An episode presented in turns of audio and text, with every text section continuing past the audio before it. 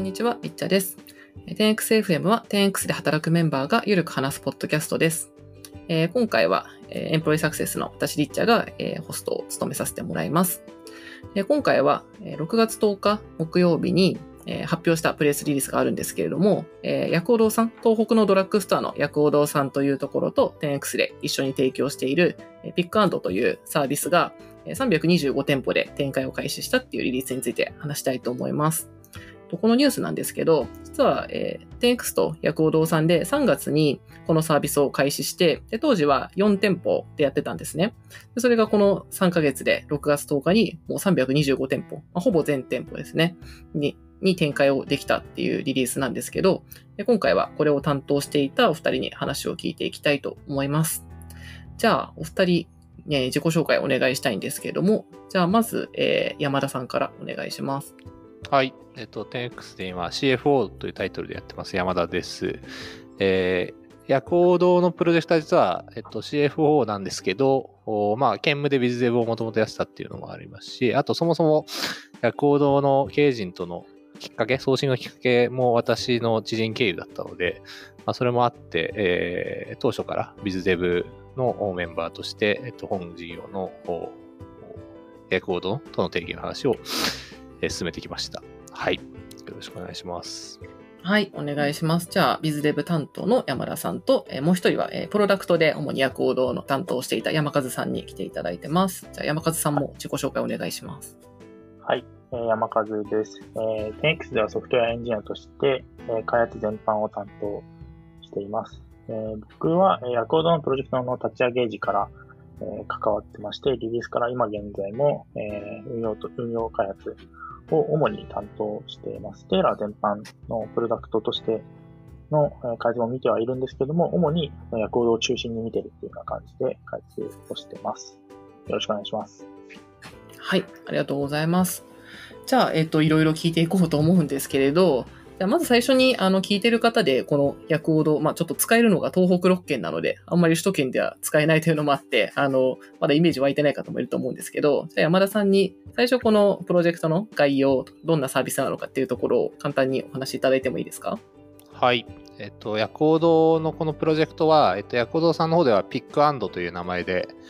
えっと、リリースしているものでして、えー、まあ、いわゆるアメリカとか海外でいう BOPIS って言われる Buy Online Pick In Store。なので、えっと、どんな体験ができるかというと、あらかじめそのお客さんが、えー、スマートフォンのアプリを使って、えー、その店舗にある品物の注文ができます。で、まあ、注文して、で、決済もクレジットカードとかでしておいて、で、そうすると、あらかじめそのスタッフさんが、その、注文入ったものを、店舗の方でピッキングアップしておいてくださってですね。で、えっと、じゃあお客さんはどうするかっていうと、注文した後に、まあ、所定の受け取り時間に店舗に、こう車なんかでこう向かっていただいて、で、駐車場で、えー、到着しましたっていうことをアプリを通じて通知してもらうことで、えっと、スタッフさんが、その、事前に注文しておいたものを、えー、その駐車場に止めてある車のところまで届けてくれると。なので、ある種こうドライブスルー的に受け取れて、えー、店内でわざわざこう、降りて買い物したり、あのレジに並んで決済したりする必要がないっていう形の、サービスですね。で、実際今、そのコロナの影響なんかもあって非接触でこう購買したりとか、まあ、もしくはそもそも結構こうお子さん連れてらっしゃる家庭とかで、え、小さい子供を連れてこうドラッグストアとか店内で買い物するのが結構大変だよねみたいなあのニーズってもともとあるんですけど、まあそういうのに対して、えっと、もう車から降りずに商品を受け取れるみたいな形で、えっと、まあ実際今、海外ではすごくアメリカ、イギリスなんかでも広がってますし、えー、まあ日本ではなかなかこういう先行事例なかったんですけど、まあドラッグストアでこのタイプのサービスを、まあ薬王堂さんと、まあ弊社がタッグを組んで初めて立ち上げたという、そんなサービスになります。はい。ありがとうございます。そうですね。ドラッグストアでは、ちょっと私もこれプレスリリース書くとき調べたんですけど、多分日本初でドライブスルーの受け取りをやっているっていう新しい事例ですね。で、ちなみにこれは、このシステム開発はもう全部 10X でやったっていう感じなんですか？まさにそうですね。はい。うん、はい。ちょっと今までのと違うところだと、そうですね。もともと EC がなくって、ゼロからこれを立ち上げるところを 10X で、えー、一緒にやったっていうことですよね。そうです。はい。で、えっと、これをじゃあリリースしたのが3月なんですけれど、3月にはま4店舗から開始っていう発表をしていて、で、当時、あの、プレスリリースには、えっと、年内の全店舗展開を目指しますっていうふうに、あの、私も 聞いていて、そう書いてたんですけど、あれ気づいたらすごい店舗展開が増えてる。で、もう全店舗に行くっていう、めちゃめちゃ前倒しで 全店舗になってあまあ、ほぼ全店舗ですね。あの、今オープンしてすぐの2店舗だけまだできないのがあるので、325、ほぼ全店舗なんですけど、まあ、すごい早かったということで、だから今、まずまあ3月のリリース以降なんですけど、この3ヶ月ぐらいって、えっと、主にどんなことをやってきたんでしょうかじゃあ、プロダクトをリードしている山和さん、お願いします。はい。そうですね。3, 3月で今から大体2ヶ月ぐらい前ですかね。うん、結構あっという間だったなっていうふうになんかこの話をするってなった時に振り返って思ったんですけど、まあ、結構いろいろやってきましたと。で、さっきあった通り、もともとは、えっ、ー、と、こんなに早く店舗展開するつもりはなくてですね、結構緻密に検証してから、えー、徐々に広げていきましょうか。まあ、できれば、まあ、年内ぐらいですかね、みたいなのを、最初山田さんとかと一緒に、こう、社内で話して、かつ、えっ、ー、と、薬堂さんの方にも、まあ、そういう感情の握りを最初はしてたんですけども、結構1ヶ月ぐらいで、4月中旬ぐらいでもまあ、これはもういけ、いけるんじゃないですかね、みたいな、まあ、手応えというか、のはもう感じてて、じゃあ、行きますかっていう、まあ、先方、その、薬堂さん側の意思も結構強かったってもあるんですけど、まあ、いけるっていう感じがあって、まあ、検証が完了したっていうのが、まず、大きいポイントですかね。で、そうなった時に、こう、店舗展開するってなっても、もともとの作りがですね、結構、その、検証の位置づけがやっぱ大きくて、その、店舗数も4店舗とか、からのスタートだったんで、足りてない機能とか結構あったんで、それをこう補う実装をまず早急にしなきゃねっていうところでやってました。具体的なところでいくと、店舗とかをこう探す機能っていうのがもともとなくてですね、まあ、あったんですけど、結構やばい、えっと、そのものすごくシンプルな作りだったんで、それそれを、えっと、県をまたいでも、例えば東北だと6県あるんですけども、えっと、県をまたいでも選択できるような機能をこう持っていったりとか、あとは、その、いきなりこの 300に広げるっていうのも結構、なんか、かなり高いジャンプをしてるんですけど、えっ、ー、と、そう、そうなっても、えっ、ー、と、運用が、えー、ちゃんといけるように、その、練習て、練習の環境を整えるとかもやってました。で、ピックアンドは、えー、その、ただ、その EC の商品を並べて購入できるみたいな体験を、えー、お客様に提供するだけではダメで、えっ、ー、と、それを支える店舗側のスタッフさんの、えっ、ー、と、運用のサポートみたいなのも必要で、それが、えっ、ー、と、そういった人たち向けに、その、練習の店舗みたいなのを用意して、その、何回も、えっ、ー、と、そのピッキングとかパッキング、あとは私のそのロープレができるような環境を整えたをしてましたね。あとは、なんだろうな。で、一番、これヘビーな内容ではあるんですけど、その300店舗分の商品データっていうのを、なんか、それなきゃいけないところがあって、うん、これを僕ではないんですけど、その石田さんって、石田さんが、えっ、ー、と、こうやられてて、その数万 SKU ある商品を300店舗分ちゃんと揃えて、しかもその高い鮮度を保ちながらこう扱える状態を作るみたいなことが、こう2ヶ月ぐらいでやってたりしましたね。かまあ、とにかく かなりいろいろやってたっていうことですかね。はい。ちなみにメンバーとしては、この山和さんと、えっ、と、今話に出てきたもう一人エンジニアの石田さん、二人だったんですか、はい、そうですね。主に二人でやってきましたかね。他のメンバーも、えー、ちょくちょく相談とかを乗って乗ってもらったりもしてはいるんですけど、まあ、主に別プロジェクトを担当してたので、うん、えーと、僕と石田さんが主なメインでやってる感じですかね。なるほど。はい。えさっきの話にあったこう練習環境を整備するとか、あの店舗のデータを揃えるってすごい、はい、まあ、小売ならではというか、デンクスがやってることならではだなっていうところなんですけど、はい、と、その練習環境ってなんか実際にじゃあ、その各店舗のスタッフさんが自分でなんていうか、10X の社員とかは別にそこに行くわけじゃなくて、各自でこうアプリを使って勝手に練習ができるみたいな形になってるんですか？そうですね。僕らが足を運ぶとかはなくて、もちろんそのマニュアルみたいなのは、うん、えー、用意、あの CS の浜塚さんとかが、えー、用意してくれたものがあるので、それを見ながら、えー、ではあるんですけど、えっ、ー、と、そうですね、300店舗分の、うんうん、えー、300店舗ではないか。えっ、ー、と、元々80ぐらいは展開してたので、まあ、残りの200いくつかの店舗分の練習店舗を用意して、まあ、そこでマニュアル見ながらおのおのやってもらうって感じでしたね。うん、はい、うん。あ、そっか、ちょっとさっき話さぶ、あの、省いちゃったんですけど、4店舗から突然325店舗になったんじゃなくて、実は途中で80店舗ぐらいに確か1回広がって、で、今回なんでしたっけ？そうですね。えっ、と、もうちょっと正確にいくと、4店舗から10うんうん。19でしょうね。そうですね、19。に増えて、うんそこから85に増えて、で一気に、うんうんじゃあ300人みたいな感じの、結構、そこはちゃんと現実的なプランを組んで、しっかりジャンプしていったって感じですか？なるほど。はい。あと300店舗分のデータってとこなんですけど、これって、えっと、つまり多分、なんだろうな。こう Amazon みたいな EC だったら1個データがあればいいと思うんですけど、こう店舗によって、これはやっぱり置いてる商品が違うから店舗分全部こう作らなきゃいけないっていうことなんですか？そうですね。扱ってる商品はやっぱ若干違ってたりとか、あと、これ店舗を広げた時に初めて知ったことなんですけど、やっぱ店舗によってこの商品を扱わないとかってあったりするんですよね。もしくは、うんえっと、ピックアンド上ではちょっと扱いたくないみたいな、まあちょっと商品の性質上、うんえー今、その扱える状況じゃないから、みたいなものがあって、まあそういったものを省いて、省くみたいな、ちょっと、うん。あの、全部をただ単純に公開すればいいってわけじゃなくて、やっぱちょっとケアしてあげなきゃいけないところはあったりしたってところですかね。これちょっと補足すると、結局、その、まあ、ヤクオドさんって極めて、その店舗のフォーマットがこう、なんていうんですか、えーフォて統一化されてて、まあ、ある程度、こう、どの店舗行っても同じような消費品揃えで、同じような、こう、えっ、と、オペレーションを構造してるんで、まあ、比較的やりやすかったってあるんですけど、とはいえ、うんうん。やっぱり店舗によって、多少品揃えの差があるとか、まあ、もしくは、例えばさっき、あの、山岡さんが言った通りで、えっと、冷蔵品を裏側に保管しておけるようなスペースのない店舗とかもあるので、そうすると、どうしても、その冷蔵品を注文されても、あの、うんピッキングした後に保管が難しいので、まあ、そういう店舗はじゃあ冷蔵品を、えっと、品揃えから落としてほしいとか、うんまあやっぱりそういう要素があったので、まあ、そういう店舗ごとのやっぱり対応は、あの、最低限やっぱり必要だったっていうところはありますね。はい。なるほど。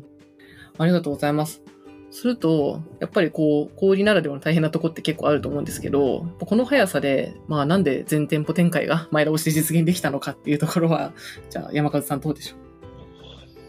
えーどうなんですかね。これはもう、ヤクロさんの意志が強いっていう、う 意思。意志が強かったっていうのうもありますけれども、うんえっ、と、元々結構慎重めに、えっ、と、天気で意思を持ってたのは、そもそもサービスとしてやっぱ受け入れられるかどうかっていうのを確信が当時は持ててなかったっていうのがあったんで、えー受け入れられるぐらいのサービスクオリティにしていくことがまず大事なんじゃないかっていうふうに思ってて、えっ、と、結構、えっ、と、慎重めなしスケジュール感を引いてたっていうのはあるんですけれども、えーうん。やっぱり1ヶ月程度でもうこれはいけるでしょみたいな、その、ユーザーさんの声であったりとか、実際にサービスの、に走ってるトラクションの、えー感じとか見てても思ったんで、そういった部分があって、うんやっぱ全店舗展開になるほど。意思決定できたんじゃないかなと。うんうん。プチどうなんですかね PMF したんですかね。そうですね。うん。山田さん的にはどうですか？そうですね。。正直、まあ、さっきお話した通りで、えっと、そもそも日本でこういうオフィスというか、クリックコレクトみたいな店頭受けのサービスって、ほとんど、まあ、しかもスマホで完結するみたいなのって全くなかったんで、うんまあ、それが本当にどこまでちゃんとこう受け入れられるのかみたいなのと、あとやっぱりかつ、えっと、都心部とかでは比較的いろんな、最近だとスタバの受け取りとか、まあいろいろ増えてきてるとは思うんですけど、やっぱりその、かつ東北でやるみたいな部分で、まあ、まさにその山川さんおっしゃった通りの、まあ受け入れうんっていうところは、やっぱり見てみないと分かんない部分はあったので、まあやっぱりでもそこが結構早期に検証できて、あの、前に進めたっていう要素は、やっぱり大きい気がしますね。うーん、なるほど。あ出してみるまでは実際もう本当に使われないかもな、みたいな、こう、不安も多少あったっていう感じなんですかね。そうですね。まあ、いつ、ね、いつかう、んいつかは使われていくものだと思うんですけど、うんうんこのタイミングで出した時にどういうふうにお客様からリアクションを受けられるかな、うんみたいな、やっぱりあって。で、まあでもやっぱりそこは、あのーまあ実際そのヤクオドさんのスタッフとかの方も使っていただいて、反応とかも見て、あ、これは十分いけるな、当初想定した通りのやっぱり価値をお客さんに提供できてるなっていう感じは、あの、感じれたって感じですかね。はい。なるほど。ヤコードさんのそのスタッフさんとか、社内の人からもこう好評って感じだったんですか？そうですね。実際なんか使って、えーもらって、まあ、スタッフだけじゃなくて、あの、なんか経営陣の副社長の方とかも、なんかサービスローンチした初日にこう使ってくださって、なんかすごい、その、もうついて、これってついて店員呼び出して本当に1分ぐらいで店員の方がこう荷物を車まで持ってきてくれるんですけど、結構体験として感動するんですよね。これだけのスピードでパッて持ってきてくれる。うん。でやっぱそういうのを経験されて、あ、これはいいねっていうなったみたいでして、で、うん。結果的にそれもなんかヤコードさんが、こう意志が、意志を強く早く300店舗を全店展開したいってなったきっかけであると聞いてるんですけど、うんうんまあなのでやっぱりそういうヤコードさんの本部含めた方とか使って、あ、このサービスだったらやっぱり広げる価値があるっていうふうに、えっと、感じてくださったっていうのは大きいと思いますね。うん。なるほど。じゃあまあ、TX 側のこう開発を頑張ったっていうのはもちろんなんですけど、やっぱりヤコードさんがこう準備できてたとか、先方のこう意志が強いとかっていう、そのパートナー側の要因っていうのも大きかったんですかね。いや、極めて大きいと思いますね。やっぱり、えっと、小売さんってとはいえ、その店舗のオペレーションうん。っていうのは非常にこう、なんていうんですかね、まあ、できる限りやっぱりコストを下げて、まあ、お客様に対して価格の低いものを提供していくっていうのがスタンスなので、やっぱオペレーションは相当リーンにやってるケースが、店舗オペレーションは相当リーンにやってるケースが多くて、なので、まあ、そこにこういう追加のサービスが入った時に本当にえっと、ちゃんとオペレーションが回るかとか、あの、まあ、そういうのも含めて、結構新しいサービスの展開のスピードって、相当慎重になるケースが多いと思うんですよね。なので、世の中ネットスーパーですら、まあ、相当使われてますけど、えっと、全店展開してる小売りってほとんどなくて、うん実はネットスーパーやってるんだけど、展開してる店舗は全体の半分ですとか3割ですとか、まあ、これ5年10年やってその状態の店 えっと、人たちがいる中で、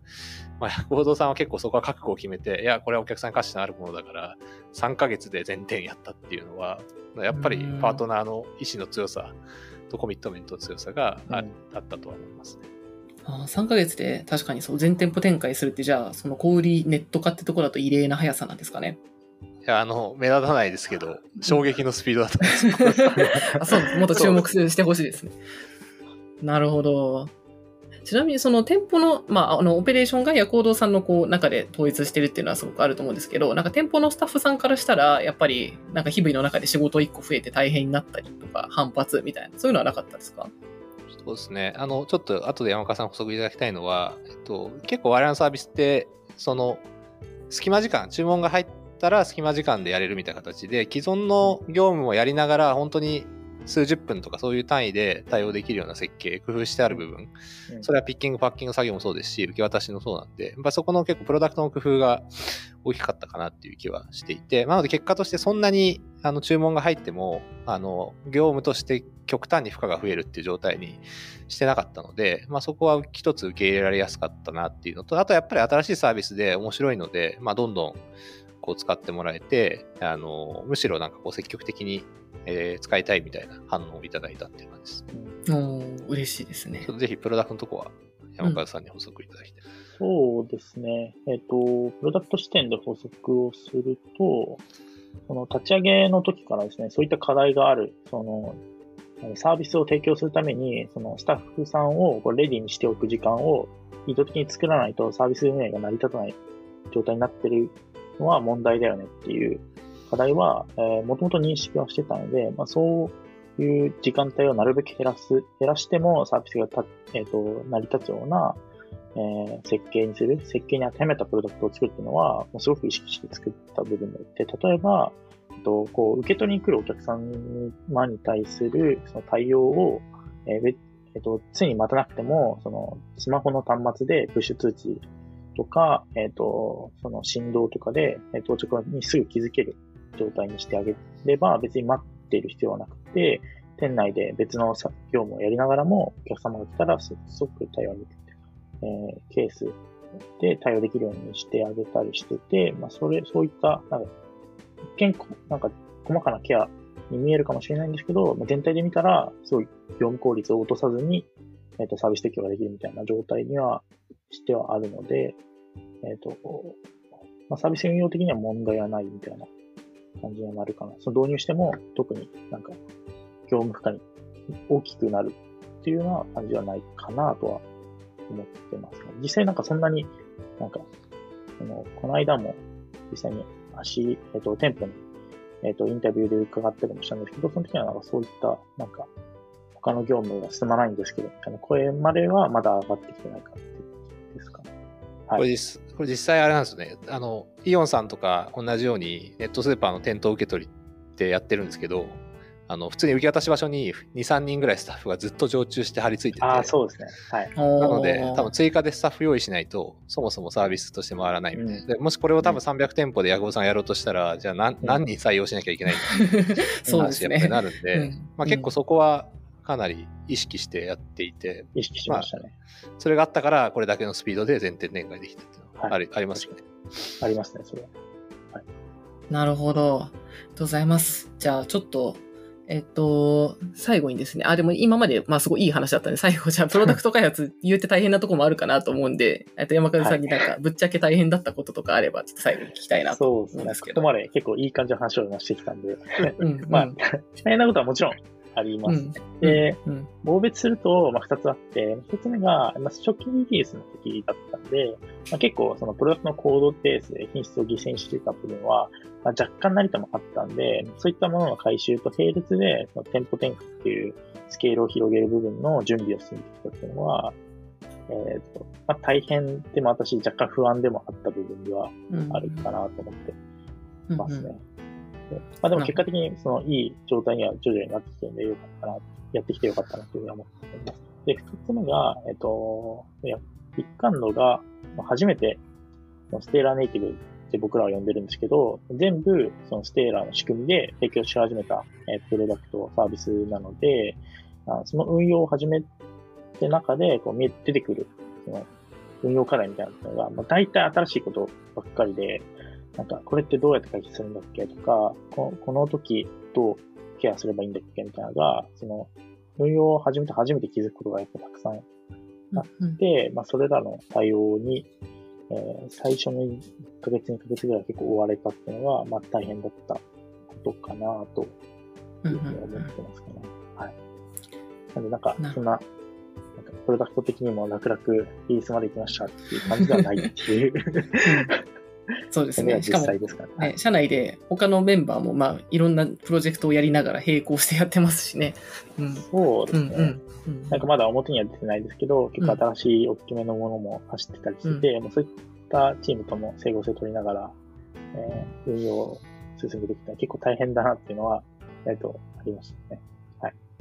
はい。そんな荒波を乗り越えて無事、じゃあ、ほぼほぼ全店舗リリースができたわけなんですけど、じゃじゃあ最後ひと、はいじゃあ一言お二人にこれからの展望、これからやりたいこととかあれば伺いたいなと思ってます。じゃあ、まず山田さんからお願いします。そうですね。よまあ、そのお客様視点で見た意味では、ようやくスタートラインに乗ったっていうところだと思うので、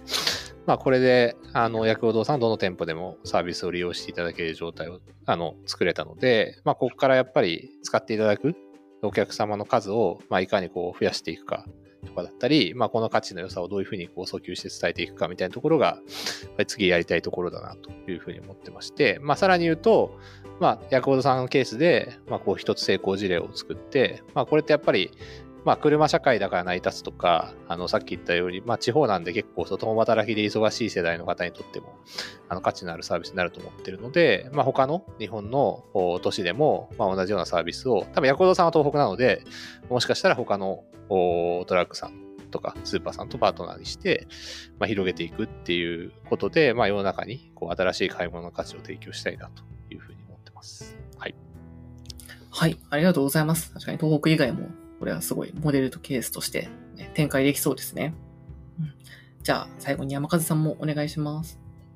はい。そうですね。プロダクト視点でいくともう一点でグロースをやりきるっていう ところですかね。最近すごい嬉しいことで、あの、プロダクトマネージャーの浦さんとか、あとはビズデンの勝也さんとかが、えー入ってきてくれてて、えーチームとしても、えー強くなりつつあるので、えっ、と、みんなで力を合わせて、えープロダクトを大きくしていく、その GMV 的な数字目標ももちろんそうですし、あとは Stailer として必要な機能ってまだまだたくさんあるので、えーやっぱり大きくもう展開が始まっている薬王堂を起点に、えー足りてない機能とかあったらいいよねと思うような機能開発を、えーガンガン進めていきたいなっていうふうに思ってますかね。はい。そうですね。結構メンバーも、あの、勝也さんも BizDev で入ったり、なんか増えて活性化してるなっていうのが、 Slack の様子から はい見てるんですけど、Slack はそうですね、ワイワイしてます。はい。じゃあちょっと今日はこの辺なんですが、まあちょっと聞いてる方でもし東北エリアの人がいたらですね、ぜひ、あの、使えると思うので、使ってみて感想とかも教えていただけるととても嬉しいです。はい。じゃあ今日、今回はこの辺で終わりたいと思います。お二人ありがとうございました。はい、ありがとうございました。ありがとうございました。